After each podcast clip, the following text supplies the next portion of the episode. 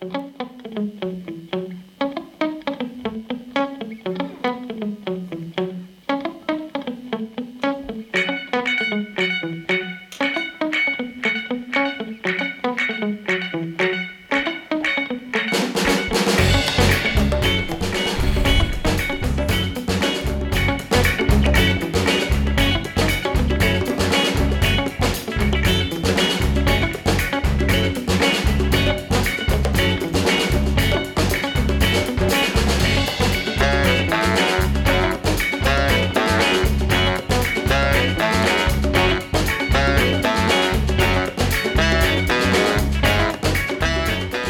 auditoris, vous êtes dans le Nez dehors, le magazine culturel hebdo par l'équipe de la Grenouille.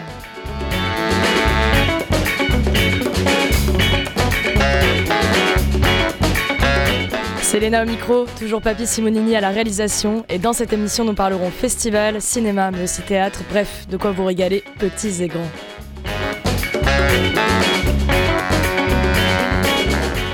Cinéma Brut, le festival de films autoproduits s'installe à nouveau dans la ville pour célébrer l'audace cinématographique et qualitative.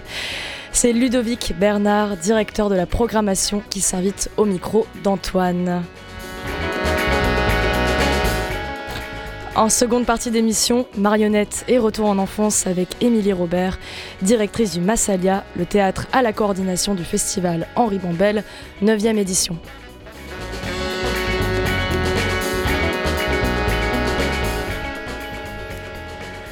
Avant qu'on commence, je voudrais vous faire un cadeau, auditeurice. Hier, j'approchais de la fin de l'enfance car c'était mon anniversaire. J'étais entourée de mes proches et au moment de souffler mes 27 bougies, nous étions branchés sur le 88.8 quand soudain Before the Night is Over s'est invité dans la salle. Je ressors de notre programmation ce titre de Joe Simon pour vous partager ces douceurs d'un été qui ne semble jamais finir.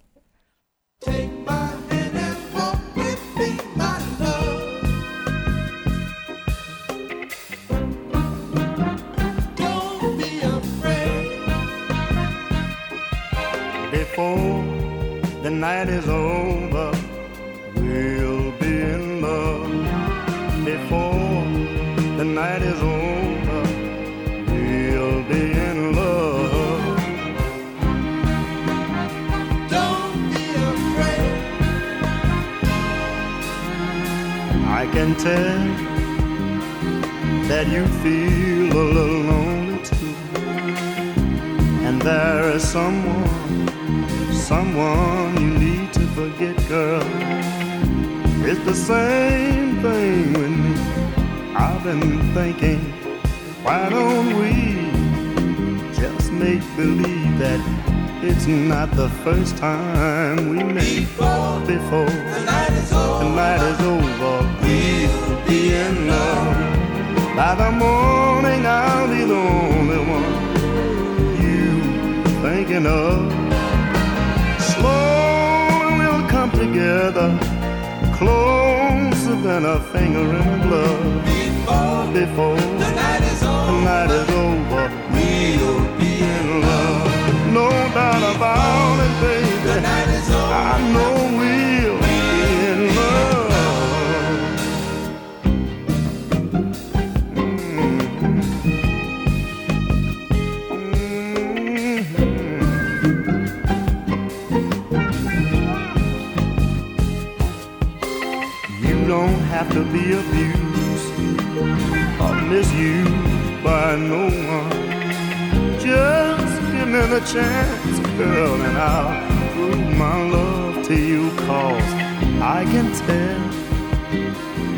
can tell someone been hurting you. You could use a little tenderness, and I'm willing to give it to you. But if you think I'm wrong, and if I'm coming on too strong, just let me know. I'll surely leave you alone.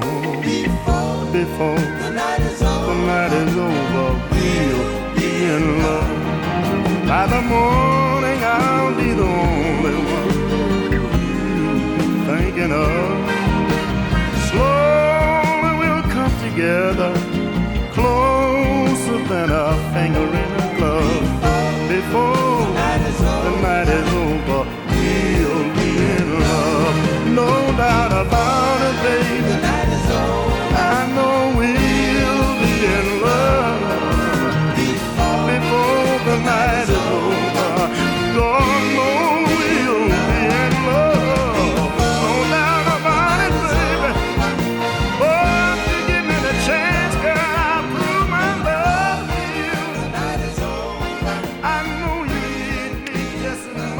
C'était Before the Night is Over de Joe Simon. C'est doux et chaud euh, comme euh, cet automne qui visiblement est un été euh, et qu'on ne va jamais voir l'hiver à Marseille. doux et chaud, un peu comme ce qui se passe dans ce studio avec Antoine. Beaucoup de douceur et de chaleur. Salut Léna, comment ça va? Joyeux anniversaire encore une fois. merci, je me le suis fait fêter à répétition. Peut-être que je, je, titille encore en le disant à l'antenne. Si vous voulez me souhaiter joyeux anniversaire, je suis preneuse. appeler le standard de grenouille, ça fera toujours plaisir. Est-ce qu'ils étaient bons tes macarons, Léna? Excellent. Alors oui, ça c'était euh, le cadeau de la réalisation, donc de Alex, la voix que vous venez d'entendre. Euh, non mais je suis extrêmement gâtée, euh, je dois dire, par ce métier, par les cadeaux qu'on m'offre, par l'équipe avec qui je suis. donc oui, excellent. framboise et chocolat, ça aussi c'est doux et chaud. bon, Antoine, t'es pas venu tout seul, hein? Non, je suis venu avec Ludovic, directeur de la programmation du festival Cinéma Brut. Comment ça. va? Merci d'être avec nous aujourd'hui déjà. Merci beaucoup. Merci à vous de l'invitation. Tu prends une petite pause puisque le, festival a commencé le 21 pour euh, venir nous voir et nous en parler. Pour euh, les auditoristes qui ne connaissent pas le festival, c'est quoi Cinéma Brut d'abord? Euh, Cinéma Brut, c'est un festival de cinéma qu'on dit autoproduit, mais c'est surtout un, cinéma de, de large et libre et sauvage. Donc du coup, voilà, c'est autour de ce truc assez qui veut un peu tout et rien dire, autoproduit, mais euh, c'est un peu notre angle d'attaque pour dire bon, il y a plein de manières de faire des films. Nous, on vous présente notre manière de voir le cinéma. Donc ça a commencé le 21. Tu peux nous faire un petit point d'étape là, euh, après 5 euh, jours de festival? eh ben, On a commencé par une soirée d'ouverture à, à, La Baleine avec le, le, film de Brian De Palma, Aemom, qui est un de ses tout premiers films qu'il a fait un petit peu dans des conditions un peu précaires, avec notamment le Living Theater de, de New York. donc un super film. Et ensuite, on a été au Polygone étoilé pendant deux jours, qui est, un, qui est, qui est pas vraiment une salle de cinéma, mais qui est avant tout un lieu de création de cinéma, qui est assez euh, iconique à Marseille, qui est depuis euh, presque plus de 20 ans, je crois, 30 ans. Euh, donc voilà, qui est un super lieu. Donc lundi, on a fait une petite pause parce que c'était bien fatigant le week-end. Et depuis hier soir, donc on est au Vidéodrome jusqu'à jusqu'à samedi pour le reste de, de la compétition, entre autres. C'était important pour vous de travailler avec des lieux comme le Vidéodrome, la Baleine et le Polygone? Oui, tout à fait, parce qu'à Marseille, c'est vrai qu'il y a finalement assez peu de lieux de cinéma, euh, on va dire, euh, comment ils disent, art et essai, on va dire. Moi, j'aime pas trop ce terme, mais ce truc d'avoir un cinéma un petit peu fort comme ça, il y a assez peu de lieux à Marseille qui, qui font exister, et ces trois lieux qui, à leur manière, chacun le, font exister. La Baleine, même si c'est un peu plus dans des circuits, on va dire, traditionnels, reste un cinéma... Euh, au cœur de la ville, qui fait des tarifs quand même pas non plus excessivement élevés par rapport à ce qui se fait ailleurs, euh, qui essaie de vraiment faire un gros travail sur les séances scolaires notamment. Donc voilà, qui cherche vraiment à installer aussi, de remettre un peu le cinéma au cœur de la ville, ce qui à Marseille est un peu manquant depuis pas mal de temps. Le Vidéodrome, c'est aussi euh, un, grand lieu de la cinéphilie à Marseille. Enfin, qui est presque plus à présenter quoi comme lieu. Et puis enfin le Polygone qui lui est un lieu de création qui font aussi euh, beaucoup de ce qu'ils appellent la semaine asymétrique, qui est une sorte de, de festival non festival puisqu'il est il n'y a pas de sélection, où tout le monde a l'occasion de pouvoir montrer ses films, où la discussion est très très importante. Et, euh, et voilà. oh, tiens, tu es demandé, peut-être que c'est pour me souhaiter un joyeux anniversaire. On parle de cinéma autoproduit depuis tout à l'heure. Est-ce que tu pourrais donner ta définition du cinéma autoproduit? Euh, la définition qu'on pourrait donner du, du cinéma autoproduit, c'est euh, c'est déjà de dire que c'est un film qui se fait un petit peu, euh, qui se fait complètement en dehors des, des, euh, des circuits traditionnels euh, de fabrication et distribution. Donc qui passe pas forcément, qui passe d'ailleurs pas du tout par les commissions régions, CNC, etc souvent parce que soit ils sont refusés par ces commissions-là parce que, et c'est pas une critique de ces commissions-là de le dire, mais ils sont basés sur d'autres euh, biais, on va dire, qui est le scénario, le dossier écrit, le, le verbe, quoi. Le cinéma, c'est des images. Et, euh, et d'autres qui, euh, d'ailleurs, ne connaissent des réalisateurs ou des réalisatrices qui ne connaissent pas du tout ces circuits-là et qui avaient envie de faire un film avec leurs potes et ça les empêche pas de faire des super films qu'on appelle aussi du cinéma euh, qui vont, eux, leurs moyens, ça va être des plateformes comme YouTube ou, euh, ou euh, d'autres comme ça. Mais, mais voilà, c'est de pouvoir essayer de déblayer, de défricher un peu tout ce, ce pan très très large des images en mouvement qui se fait en France et dans le monde. et de montrer ça, quoi, une petite sélection tous les ans de cinéma qui passe un peu sous les radars, qu'on va dire. Est-ce que c'est pas aussi un peu une réponse à tout ce qui se passe dans la société actuellement, le cinéma autoproduit? Je sais pas si c'est une réponse, mais en tout cas, Une alternative, peut-être c'est plus? une manière de dire que même s'il y a apparemment une crise dans le cinéma institutionnel, euh, c'est que ça empêche pas les gens de continuer à faire des, des films et du cinéma et, euh, et qu'on a que c'est pas tellement euh, une question de de reconnaissance des pouvoirs publics que juste se dire en fait on peut faire des trucs c'est ce qui manque c'est des lieux pour les passer c'est euh, c'est une vraie diversité à, cet endroit-là qui est pas juste financière ou comme ils en parlaient aux États généraux du cinéma mais une vraie diversité de lieux, d'espaces, de films, de représentations parce qu'ils n'en ont pas beaucoup parlé. Euh, voilà. Comment en indépendant, du coup, on arrive à trouver ça? Quand on autoproduit son film, comment on, on se rapproche un maximum de, de ça, de ce, qui, de ce qui nous manque peut-être? Je sais pas, faudrait leur demander à, aux réalisateurs et réalisatrices. Euh, en tout cas, ils essayent. Je sais pas. Ils y arrivent puisque Ouais. Cinéma Brut existe, a priori? Voilà, ils, ils arrivent à trouver des. Il y a quelques, il y a des plateformes comme Outbuster par exemple qui qui cherchent un petit peu la petite pépite à l'étranger, etc. euh, qui cherchent un peu à montrer ces films-là. Et, nous à Marseille, on a cette chance d'avoir des endroits comme le Polygone ou Vidéodrome qui font exister ces ces films-là. Donc, ce qui fait que euh, petit à petit, il y a aussi un, milieu, une scène qui est en train de se, se créer de plus en plus à Marseille. Justement, pour le festival, vous avez fait un appel à film. Comment ça s'est passé Ça a été quoi le processus Qui sont les membres du jury Mm. Plein de questions en une seule, mais plein de Eh réponses. ben, euh, effectivement, oui, il y a eu un appel à film. Chaque année, on fait un appel à film où on reçoit entre 500 et 700 films à peu près euh, autoproduits pour euh, 99% d'entre eux.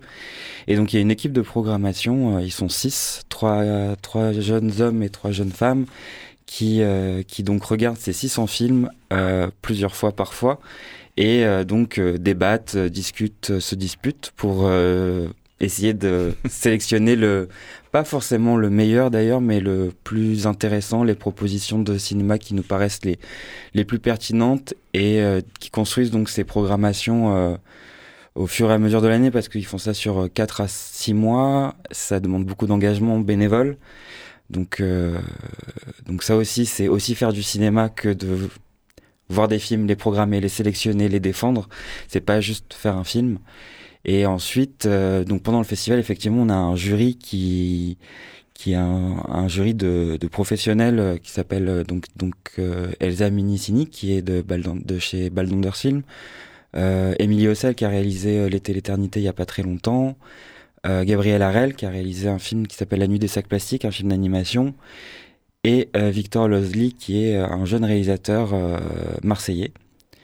Et, euh, et voilà. Et eux, ils vont euh, juger des, juger, si c'est un, un bien grand mot, mais ils vont regarder les films et vont à partir de notre programmation euh, proposer une sélection samedi soir, une sorte de palmarès en disant voilà, ça c'est un peu le label, c'est un peu ce qui est ressorti pendant cette semaine de festival.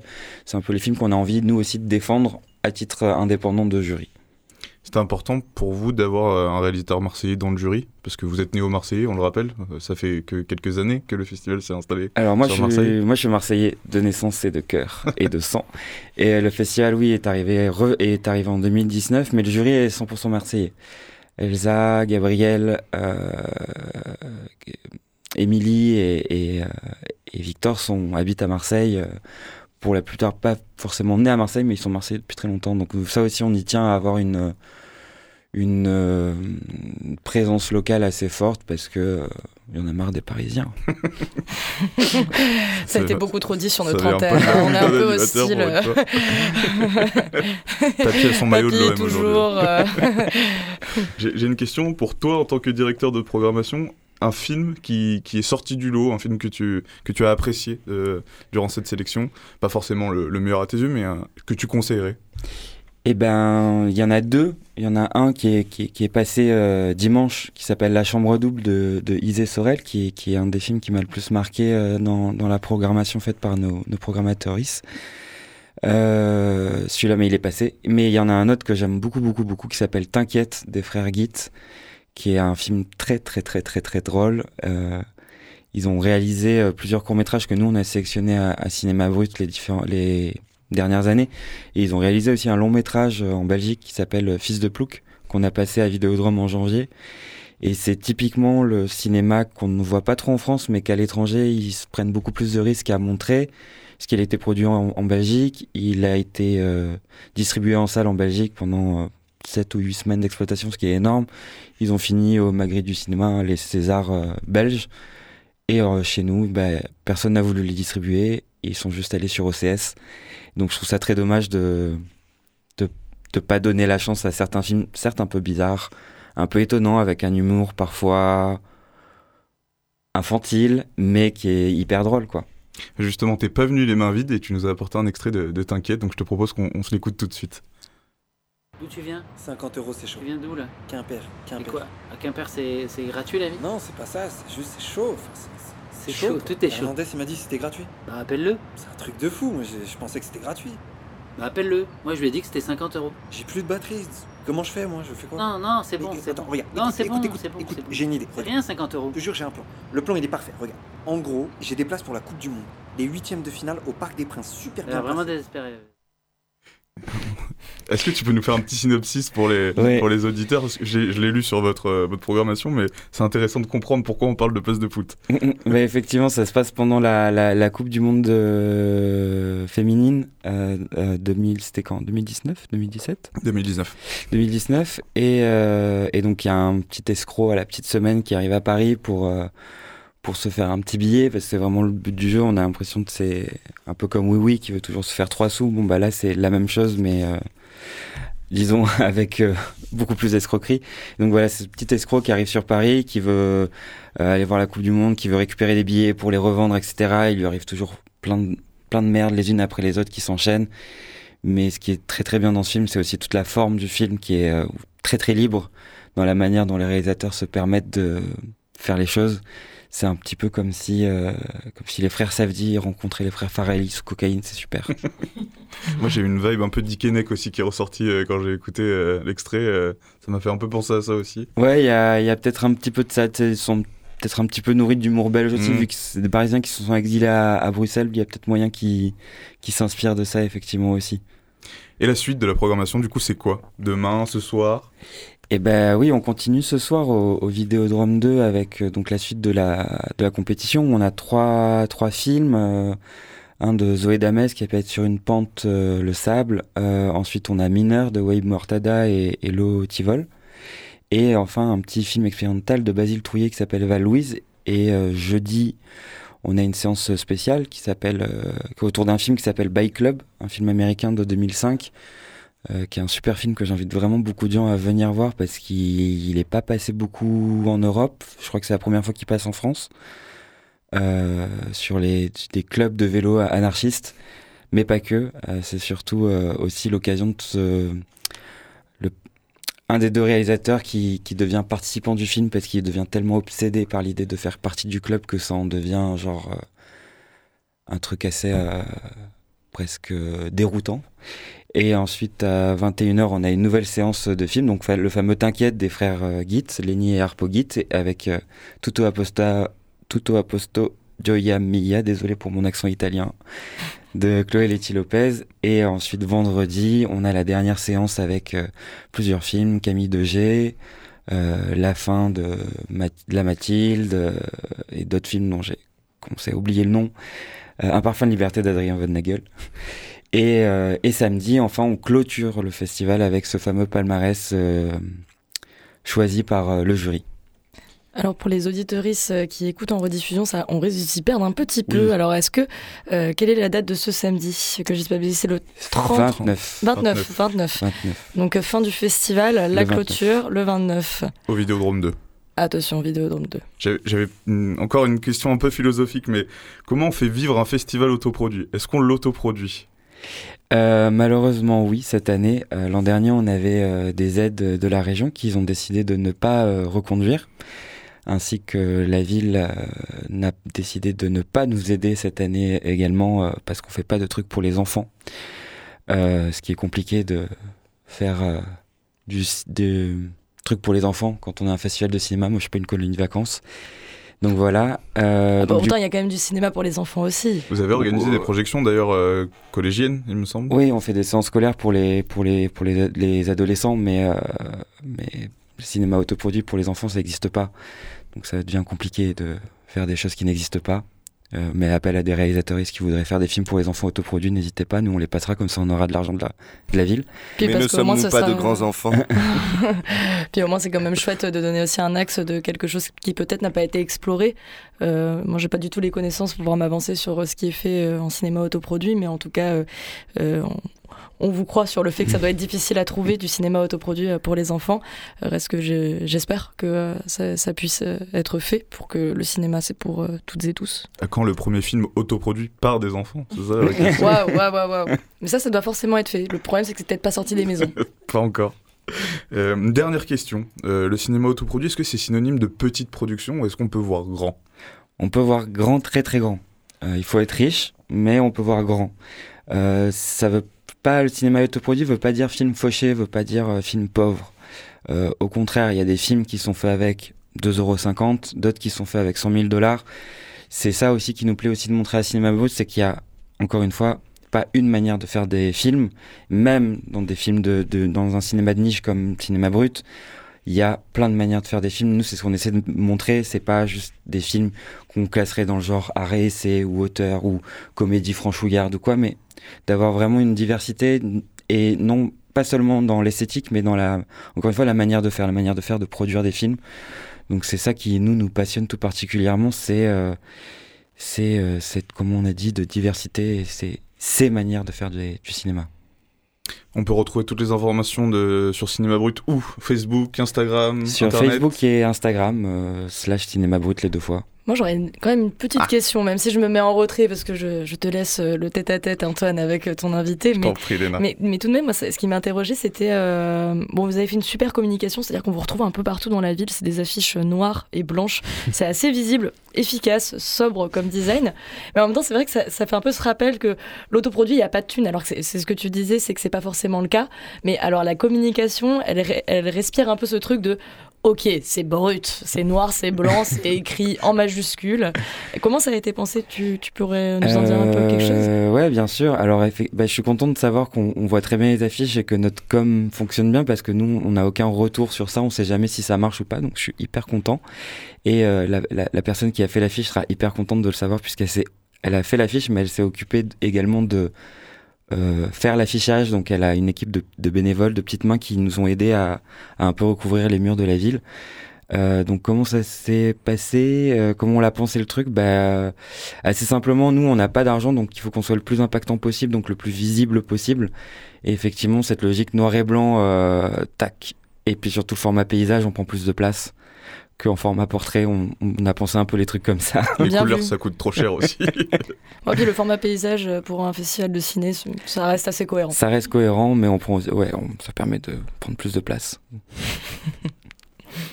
du coup, je, je réitère ma question sur euh, comment vous trouvez sur Internet, Instagram. Pour les places, comment ça se passe On commande en ligne On Euh, a son ticket directement au Vidéodrome Les places, vous les prenez directement au Vidéodrome. La billetterie, elle ouvre toujours une demi-heure avant la séance et les films commencent à 20h, sauf jeudi. Ça commence à 18h30 et 21h. Et, euh, et après, tout le reste des infos, la programmation, elle est en ligne sur, euh, principalement sur Instagram et sur Facebook. Euh, parce que c'est maintenant les, les liens les plus faciles, les plus usités.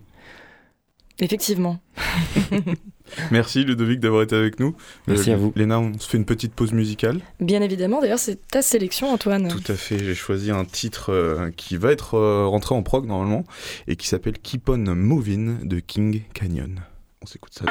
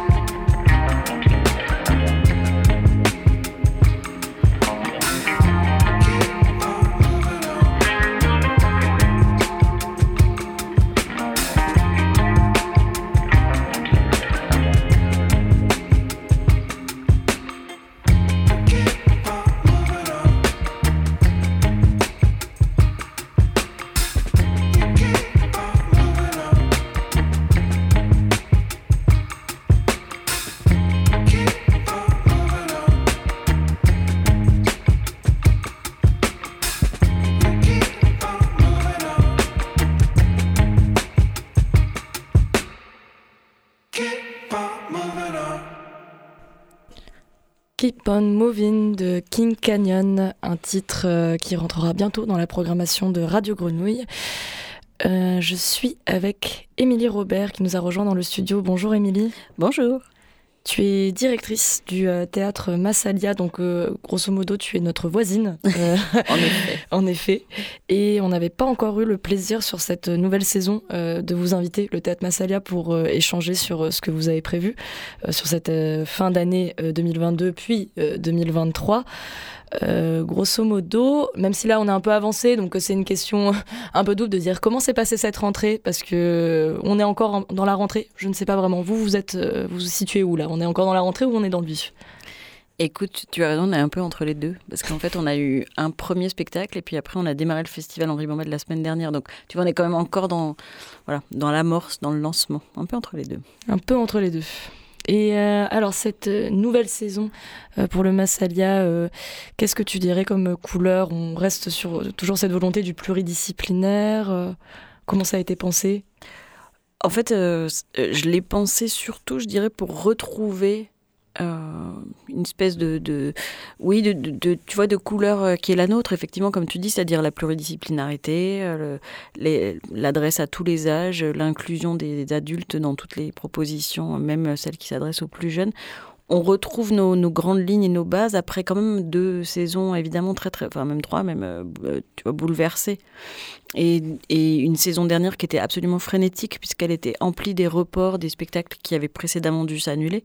Donc euh, voilà, ça a été ah, bah, épique un peu. Et puis là, en fait, on avait envie de, de retrouver une saison plus usuelle et de voir aussi comment le public en face se comporte au sens sociologique, c'est-à-dire que euh, voilà quelle va être sa présence, quelles vont être ses préoccupations, euh, voilà et, et- puis euh, comment aussi euh, à un moment tout ce qui nous entoure, hein, tous les contextes un peu un peu compliqués agissent ou pas sur la fréquentation des spectacles. Et puis on a aussi essayé de déployer un peu plus tout ce qui est à côté des spectacles. Tous ces temps d'ateliers qui sont proposés aux parents et aux enfants, toutes les actions qu'on peut mener dans les collèges, les lycées, les écoles, etc. Voilà. Qu'est-ce qu'on, euh, à quoi on peut s'attendre sur la, la forme atelier au théâtre Massalia? Qu'est-ce qu'on entend par atelier? Alors on aime beaucoup, euh, dans le temps familial, proposer des, ateliers qui s'adressent aux, parents et aux enfants ensemble. Donc c'est vraiment, finalement, en fait, quand un enfant vient au spectacle, il est toujours dans un contexte. Et quand c'est en, famille, il y a vraiment l'idée que le spectacle, justement, s'adresse à l'enfant et à l'adulte, aux enfants et aux adultes, dans un partage. C'est quand même l'idée de vivre un moment spécial, un moment spécial en famille. Du coup, l'idée de l'atelier en famille, c'est un peu la même chose. C'est-à-dire que on y va ensemble. Tu vois, c'est pas on dépose l'enfant, on fait l'atelier, on vient le rechercher à la fin, on espère que tout s'est bien passé. Là, c'est vraiment un moment de partage. Oui, parce que c'est, hum, je refais un petit bond euh, de cercle extérieur euh, sur euh, pour les personnes qui nous écoutent et qui éventuellement ne connaîtraient pas le théâtre Massalia. Vous êtes une scène conventionnée d'intérêt national art, enfance et jeunesse. Pour autant, vous avez quand même à cœur de ne pas vous adresser qu'aux enfants. Qu'il y a vraiment une pensée aussi sur les adultes qui soient accompagnants et pas que. Mais c'est en fait ça commence avec les artistes, c'est-à-dire que finalement depuis déjà une, quinzaine, vingtaine d'années, la quasi-totalité des spectacles euh, jeunes publics inclut l'adulte. C'est-à-dire que c'était tout bête, hein, ça a commencé par ce simple constat qui était qu'un enfant ne vient jamais seul au spectacle. Effectivement. Voilà, et que pour éviter ce phénomène qu'on a tous pu connaître, de euh, on met les enfants et puis on se met derrière et en se disant c'est chouette, ils vont passer un beau moment, mais ça n'est pas vraiment pour nous. Euh, ben voilà, on, est- on est sorti de ça à un moment euh, avec aussi une richesse en fait, c'est-à-dire que du coup c'est une écriture de spectacle qui inclut une adresse multiple, donc ça veut dire qu'il y a des niveaux de lecture, euh, voilà, qui sont éventuellement multiples aussi, et ça c'est voilà, je pense que pour les artistes c'est quand même un grand endroit de créativité que d'avoir cette possibilité là. Oui, parce que vous avez tout un, accompagnement aussi des artistes que vous programmez. Oui, tout à fait. C'est-à-dire que, notamment, parfois les artistes arrivent avec une première envie de s'adresser à un jeune public et c'est une chose nouvelle pour eux. Donc, euh, du coup, ils ont envie de, d'un accompagnement, euh, ils ont des interrogations à partager, des envies de moments d'ouverture aussi au cours du travail de répétition à des classes, des groupes, des familles pour partager, voir un peu comment ça se passe. Donc, ça s'inclut ce travail-là dans tout un, un travail plus global d'accompagnement et de ce qu'on appelle de coproduction, c'est-à-dire qu'on met des moyens dans les spectacles, enfin dans certains des spectacles qu'on accueille, pour leur permettre d'exister et, euh, et que tout le travail de répétition, tout le travail en amont du moment où ils viendront jouer se fasse. Là, je sais qu'il y a 22 spectacles donc prévus sur l'ensemble de cette Bravo. saison. Donc bon, c'est un peu difficile de parler de 22 spectacles à l'antenne. Euh, donc on va faire une question très facile euh, pour euh, celle, c'est la personne qui la pose, mais pas pour la personne qui la reçoit. c'est euh, est-ce que tu as eu un, allez, des coups de cœur, un peu des focus sur des spectacles en toi qui toi te, te tenait vraiment à cœur à programmer? Bah, on va avoir, euh, pour, parler peut-être juste de la fin de l'année, on va avoir deux expériences euh, différentes, mais que je trouve très intéressantes. Donc là, on, est en plein dans le festival euh, Henri Bambel, et puis après, on a un temps de pause. Et quand on arrivera fin novembre, début décembre, on va avoir un spectacle qui s'appelle Marelle, et qui est un spectacle porté par un compositeur, Benjamin Dupé, et avec l'aide d'une chorégraphe, Balkis Moutachar, et qui met au plateau des enfants. Ça, c'est une expérience un peu nouvelle pour nous, parce que c'est pas forcément l'idée quand on s'adresse à l'enfance et à la jeunesse de mettre des enfants au plateau. Et puis c'est une vraie création professionnelle, c'est-à-dire qu'il y a des enfants au plateau, mais c'est pas du tout une restitution d'atelier. On va, ça se partage avec Clap et avec le festival Tous en Son. Donc ça nous ressemble aussi parce qu'il y a ce côté partage que j'aime beaucoup. Et puis c'est un spectacle musical et chorégraphique. Et voilà, c'est une petite pépite qui est en train de se construire. En fait, les enfants sont au travail à Clap avec l'équipe artistique. Ils seront notamment beaucoup là pendant la seconde semaine des vacances d'automne. Voilà, donc ça, c'est un, un projet auquel on tient beaucoup.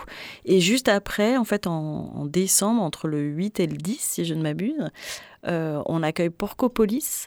Et ça, c'est un projet d'un metteur en scène et d'une compagnie qui s'appelle Traversant 3. Et à partir de la ferme des animaux de George Orwell. Et, hum, ouais. Et, Mm. et du coup, c'est une adresse aux adolescents. C'est-à-dire que ce qui était très intéressant dans son projet, c'était l'envie de traverser euh, euh, des notions comme celle euh, de la théorie du complot, du phénomène de, groupe, de masse, euh, voilà, du rapport à, la politique aussi, etc. Et là, on, s'adresse aux plus de 12 ans. Donc c'est aussi un endroit pour nous qui est important, c'est-à-dire de dire que on est dans l'adresse à l'enfance et la jeunesse, il y a vraiment l'idée de la jeunesse et qu'on a là des artistes qui du coup ont choisi de s'adresser aux adolescents et non pas des spectacles, tu vois, qu'on aurait pensé pour des adultes et qu'on pourrait ouvrir aux adolescents parce que l'accès est possible. Là, on est vraiment dans une envie d'artiste de dire, euh, bah, en fait, moi aujourd'hui, je veux partager des questionnements avec des adolescents. Et ça, c'est un endroit qui se développe aussi beaucoup et que je trouve passionnant. Voilà, donc ça, ça sera en décembre Porcopolis. Là, euh, non, bah, actuellement, en réalité, puisque nous sommes le 26 octobre, si vous nous écoutez en direct et sinon en rediffusion euh, vendredi qui arrive, en tout cas aujourd'hui, donc 26 octobre jusqu'au 30 octobre, il y a Travel Healing. Alors peut-être que je le prononce n'importe comment, puisque je ne sais pas comment se prononce euh, deux I et deux L en même temps. En tout cas, c'est un spectacle de Flop, alias Philippe Lefebvre, un bricoluminologue et parfois un peu magicien. Exactement. Donc euh, c'est assez énigmatique. En tout cas, c'est un spectacle qui est programmé dans le cadre du festival Henri Bambel. Euh, déjà, à quoi on peut s'attendre dans Travel Healing? Bricoluminologue, j'adore. Oui, bah, il est tellement unique, Flop. Enfin, donc on a, verni cette installation en fait hier, parce que c'est une installation. Donc euh, c'est-à-dire qu'on arrive dans un espace où il y a deux formes, je dirais, de propositions. Il y a effectivement d'un côté un grand travelling qui se déploie en aller et retour à partir d'objets de récupération qui seuls n'ont pas beaucoup d'intérêt, tous ensemble pas tellement éclairés, tu vois, pas forcément non plus euh, plus magique que ça, et parce que en fait il y a une, installation très précise évidemment de ces objets, parce que la lumière se déploie et qu'en fait il y a plusieurs travelling où simplement le positionnement de la lampe évoluant légèrement en fait euh, à l'aller et au retour, du coup on voit d'autres choses qu'on n'avait pas vues la première fois. Et on est dans un moment incroyablement poétique où je trouve l'imaginaire part, on se raconte des choses parce qu'on voit euh, des, images plutôt urbaines, d'autres qui tiennent plutôt du paysage, mais comme elles diffèrent un peu à chaque fois, et qu'effectivement là il y a vraiment une forme de magie, hein, il y a des surgissements auxquels on ne s'attend pas du tout, mais on est posé et très contemplatif. Et à côté, il y a des installations où là il faut qu'on prenne une lampe de poche et qu'on travaille un tout petit peu pour essayer de trouver le bon angle où vont apparaître en fait dans la proposition Petit côté chasse au trésor. hein. oui, exactement. C'est-à-dire y a des formes a priori, on voit un peu du matériau, on distingue des choses.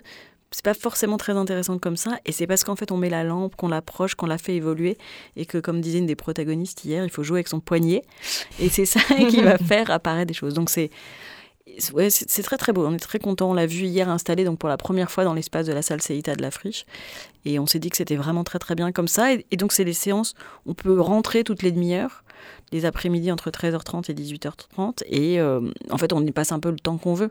L'idée, c'est aussi de, voilà, de prendre le temps. Et c'est à partir de quel âge? En fait, j'ai l'impression que c'est un peu à partir de tous les âges, mais je dirais que 5-6 ans pour avoir un- un- une capacité à, quand même voilà, faire une manipulation et puis, euh, et puis passer un peu de temps. Mais c'est. Et alors là, on est vraiment pour tous les âges. J'ai dit, tu vois, hier à ma fille adolescente, je lui ai dit Viens, tu vas voir, tu peux emmener des copains, il y a- c'est c'est quand même vraiment magique. C'est Et- l'avantage de la poésie et de la magie. hein. Voilà. Mm. Donc comme on disait, Traveling, c'est euh, c'est dans le cadre du festival Henri Bambel. Euh, Henri Bambel, ça a déjà commencé. Euh, c'est le festival des arts de la marionnette et de l'objet. Euh, J'ai une question spontanément, c'est pourquoi et de l'objet?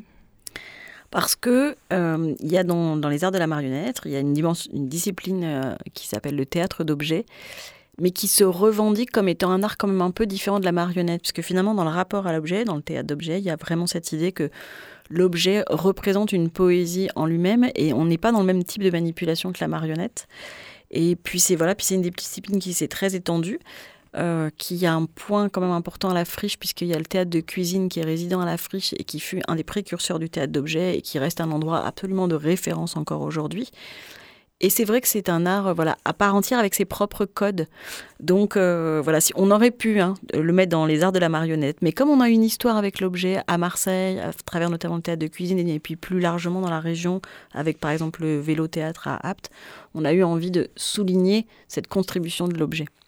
En termes de présence, c'est la neuvième édition. Oui. Il me semble que ça a été, euh, tu parlais euh, de la saison dernière euh, pour le, théâtre Massalia, sur le côté un peu épique et frénétique de la saison dernière. Il me semble qu'on est aussi un peu sur du épique et frénétique sur cette neuvième édition. Oui, alors c'est tout à fait vrai. Donc la huitième était de fait très très dense parce que euh, en fait la précédente en, en 2020 s'est arrêtée euh, à son milieu. Voilà, c'était le deuxième confinement, donc on a, elle a été arrêtée. Donc en 2021, ben, du coup, on se retrouve avec une profusion de spectacles parce qu'on a reporté ceux qu'on n'avait pas pu jouer la saison précédente, tout en maintenant ceux qu'on avait commencé à penser pour celle-ci. Donc c'était un peu conséquent. Mais sans doute, nous sommes-nous pris au jeu, parce que c'est vrai que celle-ci, qui n'est- pas redescendue à 12-15 spectacles, mais il y en a 19. C'est pas mal. Voilà, donc euh, sur un nombre de représentations assez conséquent. C'est aussi parce que ce festival, en fait, il rayonne sur le département et qu'en fait, euh, on a une contribution des partenaires aussi qui a un peu augmenté. Euh, alors à la fois simplement à Marseille, au Mucem, où il y a une, une programmation plus conséquente que les autres années, mais aussi par exemple chez nos amis de Seine et Ciné euh, du côté de l'Ouest Provence, où euh, tous les lieux euh, de Seine et Ciné ont une programmation cette année, ce qui n'était pas forcément le cas à chaque fois. C'était un peu des lieux différents de l'ensemble euh, suivant les éditions. Donc c'est vrai qu'elle est, elle est très conséquente. Et vous, euh, le Massalia, vous vous situez à l'endroit de la coordination, mais il y, y a quand même une dimension collégiale, parce que vous êtes plusieurs à être derrière l'organisation de ce festival, la pensée Oui. globale. Euh, comment ça se passe? Parce que c'est- c'est c'est assez rare finalement les initiatives euh, collégiales euh, dans les théâtres à Marseille. Oui, je tiens beaucoup à ça. Merci d'en parler parce que, en fait, euh, on a commencé avec euh, le théâtre de la Crie, on l'a inventé ensemble. Le MUSEM s'est adjoint ensuite. Et puis, à un moment, je me suis dit, en fait, il faut qu'on le partage davantage. Alors, sans doute parce que quand on parle de jeune public, il y a moins d'angoisse de « Ouh là là, si le spectacle joue à Marseille, euh, on va avoir des problématiques, on ne peut pas le jouer à Martigues parce que c'est trop près, le public, etc. Bon, chose qui pourrait se, se discuter, bien sûr. Mais en termes de jeune public, les familles ne font pas effectivement quand même 50 km pour aller voir un spectacle, en tout cas rarement. Et donc, euh, du coup, ça nous permet de partager des spectacles, de les faire tourner entre plusieurs lieux. Et à partir de là, je suis allée voir, moi, des structures, effectivement, dont je connaissais les, les responsables, en me disant qu'on pouvait imaginer justement de travailler de cette façon-là, très horizontale et très collégiale. Et je trouve que c'est, ouais, il y a une qualité de travail entre nous où on est vraiment dans l'échange, où en même temps, euh, les partenaires reviennent toujours vers moi à un moment pour euh, valider en- ensemble le fait que c'est toujours conforme au, projet de départ. Et, et puis en même temps, chacun contribue avec euh, ses forces, ses moyens. voilà, donc c'est vrai que c'est un, plaisir en fait de penser ensemble ce, ce festival. Et hum, je voudrais juste ajouter que on a eu un peu peur en fait à l'issue de l'année dernière parce que c'était un festival qui n'avait plus de soutien depuis que la métropole qui l'avait soutenu deux années euh, avait cessé de le faire. Et la coordination, elle est quand même conséquente, puisque du coup, effectivement, euh, voilà, il faut, aller sur euh, une douzaine de lieux au moins chaque année. Et, hum, et en fait, le département est venu à notre secours, et puis voilà, continuera. Et on a aussi obtenu des moyens du Fonds Festival de l'État. Donc en fait, on, a, on était pas loin d'a- d'annoncer que c'était la dernière édition, et là, au contraire, on peut euh, se réjouir qu'il y en ait une dixième et, et sans doute une suite. Quoi. Soulagement donc. Tout à fait. Et on disait, c'est vrai que vous avez vraiment un déploiement euh, régional. Enfin, le rayonnement, il est assez gros. Euh, On est à combien de lieux à peu près? Enfin, en tout cas, de, là où les gens peuvent voir des représentations. Eh ben, du coup, en fait, on oscille un peu suivant les, les années, mais finalement, là, avec 14 lieux, on est, on- parce qu'on a une grande richesse qui va effectivement aller de Istres à Aubagne. Euh, voilà, Font-Blanche, euh, au théâtre- c'est à Vitrolles, il y a aussi euh, le, le Forum de Berre. Enfin, voilà, ça, ça fait quand même effectivement un beau rayonnement sur ce département. Une grande richesse. Puis euh, là, vous- normalement, les représentations vont jusqu'au 22 novembre. C'est ça. Donc on est assez large pour pouvoir euh, anticiper. Euh, L'ensemble d'ailleurs de la programmation, elle est à retrouver donc sur le festival du euh, sur le site pardon du festival Henri Bambel. Donc c'est festivalhenribambel toutattaché.com. Euh, je ne sais pas si c'est euh, euh, approprié de faire un focus encore une fois sur cette euh, programmation euh, euh, puisque nous avons parlé un petit peu de travel healing puisque ça, colle au niveau des dates là c'est tout proche. Euh, est-ce que tu est-ce que toi tu as, tu as relevé aussi euh, un spectacle euh, allez deux spectacles où tu te dis euh, il faut vraiment se déplacer pour ça? Ah euh, il y, a, deux spectacles dont je peux parler parce qu'ils sont justement un peu partagés. Il y a l'homme orchestre qui jouait ce matin au Mucem euh, devant visiblement. J'ai eu une photo pendant le début de l'émission, euh, pendant une centaine de personnes au moins. Et donc là, c'est assez magique parce que c'est un marionnettiste argentin qui est extrêmement reconnu, qui est installé en France depuis longtemps. Et là, il est vraiment comme un homme orchestre, hein, donc il a plusieurs instruments sur lui. Mais avec un jeu de commandes et de poulies, il a aussi des figures marionnettiques. Et c'est d'une virtuosité et marionnettique et musicale incroyable. Donc ça va continuer à jouer euh, à Marseille puisqu'on va l'accueillir nous et puis euh, à, à Port-de-Bouc euh, avec le sémaphore. Donc euh, voilà, ça c'est Plein d'endroits possibles donc voilà. Et ce, euh, et ce spectacle-là, il est gratuit. Donc je le dis aussi parce que c'est une façon de venir notamment à la friche par exemple en cette fin de semaine où on peut accueillir un peu tout le monde. Ça, ça nous fait toujours plaisir d'avoir une proposition gratuite. Et puis euh, après, sur euh, la deuxième semaine euh, des vacances et ensuite, euh, il y a un spectacle qui s'appelle Les Petites Géométries qui va jouer à la Criée, mais qui va après justement aller euh, à Fos, à Miramas, etc. Et hum, alors là, c'est deux jeunes femmes qui sont assises et elles ont sur la tête une boîte qui est composée de euh, d'ardoises et une craie. Et pendant tout le spectacle, en fait, elles jouent à dessiner des expressions sur la boîte et elles jouent avec leur corps. Et donc c'est très très étrange parce qu'on ne voit jamais leur visage, sauf quand elles saluent quand même. À la fin, elles finissent par enlever la boîte parce qu'on a très très envie de découvrir leur visage. Mais ça joue vraiment sur le corps et c'est d'une drôlerie et d'une virtuosité là aussi dans cette capacité. Enfin, moi je suis vraiment nulle avec ce genre de truc, donc je suis stupéfaite de les voir dessiner dans, voilà, sur, euh, sur leur euh, boîte. Et puis du coup, ça joue entre, dans un dialogue entre les deux, entre toutes les expressions. Et là, ça commence à partir de trois ans. Mais c'est Mhm. pareil, très très ouvert, je trouve. Voilà, ça c'est un joli projet aussi. Et ça, tu as les, dates en- les dates pardon, en tête, à peu près? En fait, ça joue à la criée la semaine prochaine, entre le 2 et le 5. Et puis, euh, non, entre le 3 et le 5, pardon. Et puis, ça se poursuit. Alors après, là, j'ai pas toutes les dates, mais ça se poursuit en fait pendant euh, 15 jours du côté justement euh, de l'Ouest Provence. Ok, donc plein de possibilités. Oui. Merci, Émilie Robert, d'être venue nous présenter euh, la programmation du Théâtre Massalia et évidemment le focus sur le festival Henri Bambel qui est jusqu'au 22 novembre, on rappelle. Merci beaucoup. Place à Danger Mouse accompagné de Beau Monde avec le titre Because, tout juste frais de la sélecta musicale du 88.8 de cette semaine.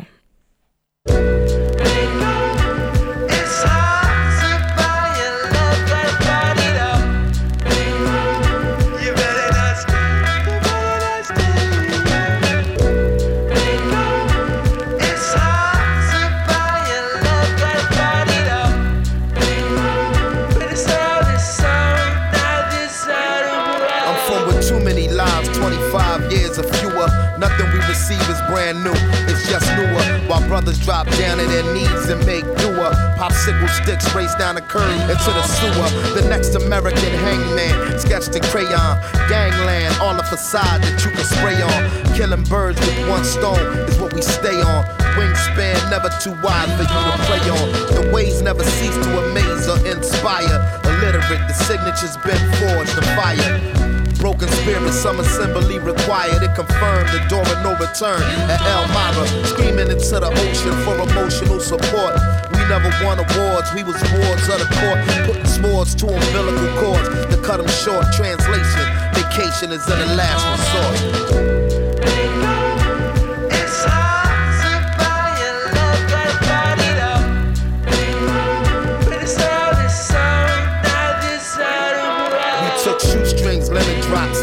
From the deli. knock them out the box with spinning tops and skelly. Do it, you'll get to it what Mr. Womack would tell me. I was locked by Sully Red Nigga, no Machiavelli. This inheritance was negative. Beverage is the devil's piss, states evidence. Give us anything instead of this drama. In the mirror light, yo, Yui Kusama had me turn into Muhammad to Buddha, the Dalai Lama. If I was snatching shoulder bag from somebody, mama, am I cancerous? Can't discuss what the short answer was. Hungriest ones take the money and run. Sometimes simultaneously taking one of your lungs. What I mean is I seen everything that's under the sun. Niggas below the poverty line live under the gun. We all scheming, savages ain't vegan. What the fuck is love? Don't need a reason to die. We die just because.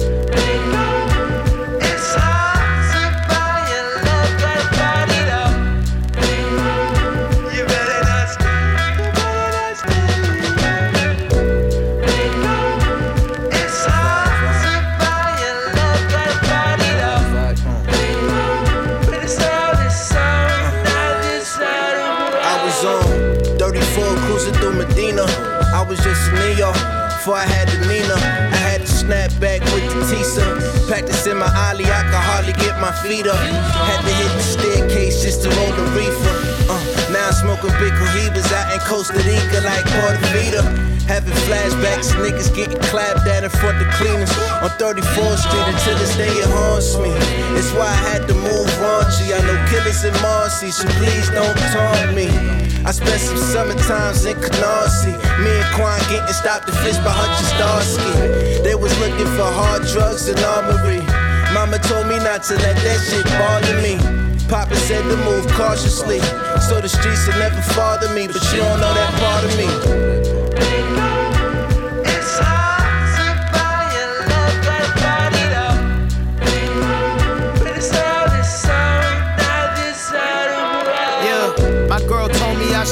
Tongue. My skin gets red too easy. She don't wanna change her name like Washington. Wonders where I got it from. My parents' marriage was a toxic one. Oh well, I'm about to cop a gun. Hope I got to use it. It'll help blow up the music. I know something slightly off with me. Drama is therapeutic. Ego hates feeling futile. Sometimes I move without scruples, like having Mrs. Perfect with me and still chasing approval from other women. I'm a glutton. I can't run from who I become. Dad's around the corner. Haven't seen him in like three months. We don't speak much. I don't handle balance well. Got a fragile shell. My money split the king and queen up. Then the castle fell. The tension in the air is still crisp. Sometimes I wish this game was over like I'm Lil Flip. Sometimes I'm wishing that my brain came with a kill switch. I don't vacation, dog. I trip.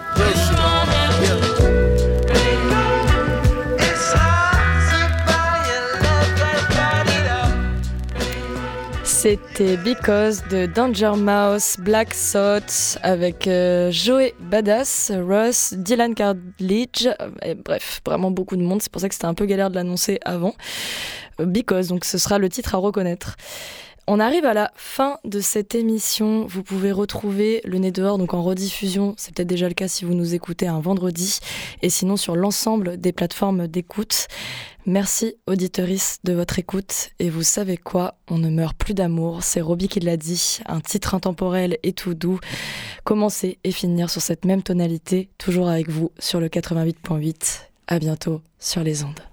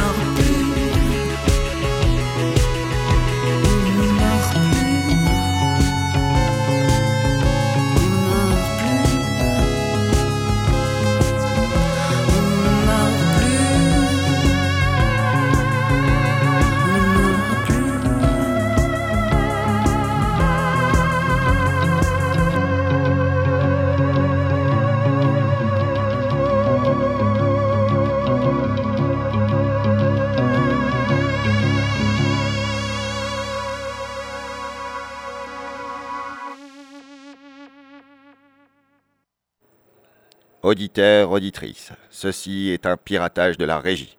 Nous ne finirons pas sur ce morceau, mais bel et bien sur un autre. Oh Oh, c'est le titre. Oh, c'est de The Linda Lindas. Oh, c'est ce que vous allez faire quand vous allez l'entendre, parce que c'est vraiment cool. Je vous invite à regarder le clip et à vous enjailler sur la musique qui va suivre. Bonne écoute